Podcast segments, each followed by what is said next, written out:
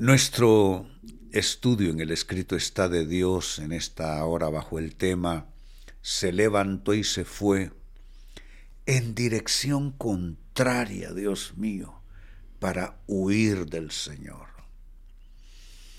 Yo creo que si somos honestos en esta hora, habremos de reconocer entonces todos haber tomado dirección contraria a la voluntad de Dios en algún punto de nuestras vidas, en algún capítulo. Si de hecho podemos afirmar que algunas de nuestras cargas y tribulaciones fueron en algunos casos derivado directo de haber tomado un rumbo opuesto a lo que Dios quería para nosotros, en decisiones tomadas, en personas con las que nos juntamos y asociamos y no era la voluntad de Dios. Tuvimos que haber orado, preguntarle al Señor, no lo hicimos. Pues este es el tema hoy. Se levantó y se fue en dirección contraria para huir del Señor. Por supuesto, ¿quién más sino Jonás? En el libro de Jonás capítulo 1 y verso 3 se lee precisamente esto, dice, entonces Jonás se levantó y se fue en dirección contraria para huir del Señor. Descendió al puerto de Jope, donde encontró un barco que partía para Tarsis. Escuchen esto, compró un boleto, subió a bordo y se embarcó rumbo a Tarsis con la esperanza de escapar del Señor. Esto me hace pensar en, en migrantes, ¿sí? gente que compran boleto, que se suben a bordo del avión, pero no, no han tenido la confirmación de Dios que esto es lo que procede. Porque a veces, aunque uno esté ardiendo en fuego, hay que esperar. Dice la palabra, aunque pases por el fuego no te quemarás y si por los ríos no te anegarán.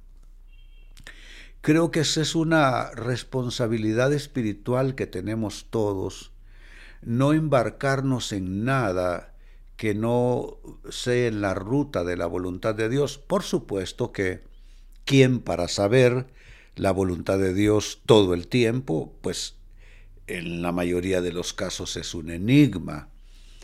No obstante, eso no nos inhibe de, de poder orar, preguntarle, acercar nuestros planes eh, para juntar lo nuestro con lo suyo. Pero tomar dirección contraria, terminar Dios en un extremo y nosotros en el otro, es algo que a Biblia abierta no, no se le aconseja a nadie. Pues bien, amados hermanos, la gran pregunta, ¿qué nos enseña esta escritura? Pues aquí hay varias cosas que podemos rescatar y podemos puntualizar que encontramos en esta escritura leída acerca de Jonás. Lo primero que nos enseña esta escritura es que algunas decisiones nuestras son una forma de huir del Señor. Quizá no es algo que estemos uh, deliberadamente pensando. No es que decimos voy a huir de Dios. En el caso de Jonás sí, él quería huir de Dios abiertamente. Pero quizá en el caso nuestro es algo inconsciente, es algo no deliberado, pero igual eh, apartarse de Dios es, es huir de su voluntad, la que fue calificada por Pablo como buena, agradable y perfecta. Entonces, esta escritura nos dice algunas decisiones nuestras terminarán siendo una forma de escapar, de huir de, Dios. También podemos reflexionar en relación a esta escritura que alejarse de la guía divina siempre termina en contra nuestra. Siempre, siempre, siempre. Por eso Jesucristo nos enseñó a orar y es parte, es un, es un elemento más de la oración modelo, el Padre Nuestro. Hágase, eh, bueno, dice, venga a nosotros tu reino, que el reino es gobierno, es dirección, es autoridad, es soberanía. Venga a nosotros tu reino, hágase tu voluntad, como en el cielo, así también en la tierra.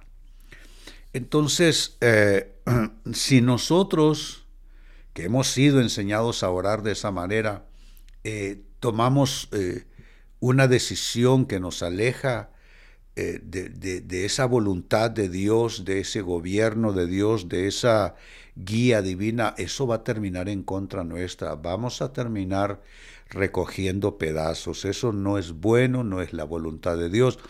Muchas veces nos sucede lo que dice el autor bíblico, que hacemos lo que nosotros queremos en nuestra voluntad y luego nos irritamos contra Dios como que si Él tiene la culpa. Es que no es, ¿y por qué Dios no me evitó? ¿Y por qué Dios no me libró? ¿Y por qué Dios no evitó? Pero ¿por qué no lo hiciste tú? Eh, porque si nosotros ligamos nuestras decisiones a todo lo de Dios, todo va a terminar a favor nuestro y no en contra nuestra. También encontramos en tercer lugar en esta escritura que no hay nada mejor que ajustar nuestros planes a los planes divinos. Comprar, vender, viajar, incluso hasta las escuelas donde ponemos a nuestros hijos, a veces caemos en la imitación y porque unos amigos o compañeros de trabajo o vecinos eh, eh, pusieron sus hijos en determinada escuela, ahí vamos nosotros detrás. No es que lo que es para uno no es para otro necesariamente. Y uno debe de tener las decisiones correctas y ajustar los planes eh, propios a los planes divinos. Y una cosa más que nos enseña esta escritura, y es que es mejor cumplir la asignación divina que el deseo humano. Ahí está Jonás cumpliendo sus propios deseos cuando puede mejor comprometerse y decir, bueno, si esta es la asignación de Dios para mí, pues eso será. No todo el tiempo estamos donde queremos, no todo el tiempo hacemos lo que queremos, pero ¿qué es lo, lo, mejor? Que aunque en lo humano y en la carne no nos guste aquello, si sabemos que esa es la voluntad para nosotros, al final estaremos bien. Padre, hoy te doy gracias por la vida de mi hermano y de mi hermana. Vengo a, bendecir las decisiones de cada uno, Señor.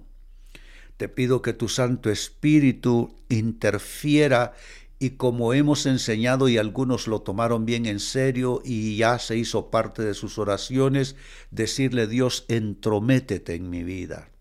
Dios, entrométete en mi vida y llévame a hacer tu voluntad, pues hoy te pedimos esto, mi Dios. Entrométete en nuestras vidas. Y Señor, evítanos tomar decisiones que nos alejen de tu plan, que nos alejen de tus diseños y que nos alejen de tu voluntad, que es buena, agradable y perfecta. Danos tus señales, danos tus confirmaciones a cada paso de nuestras vidas, Así te lo pedimos y hermano, hermana, si tú estás orando conmigo, recibiendo esta palabra de instrucción, de guía, entonces alcemos todas las manos y pongamos el sello de fe diciendo, lo recibo de Dios, lo recibo de Dios, lo recibo de Dios, en el nombre de Jesús. Amén y amén. Qué linda palabra, instrucción de Dios.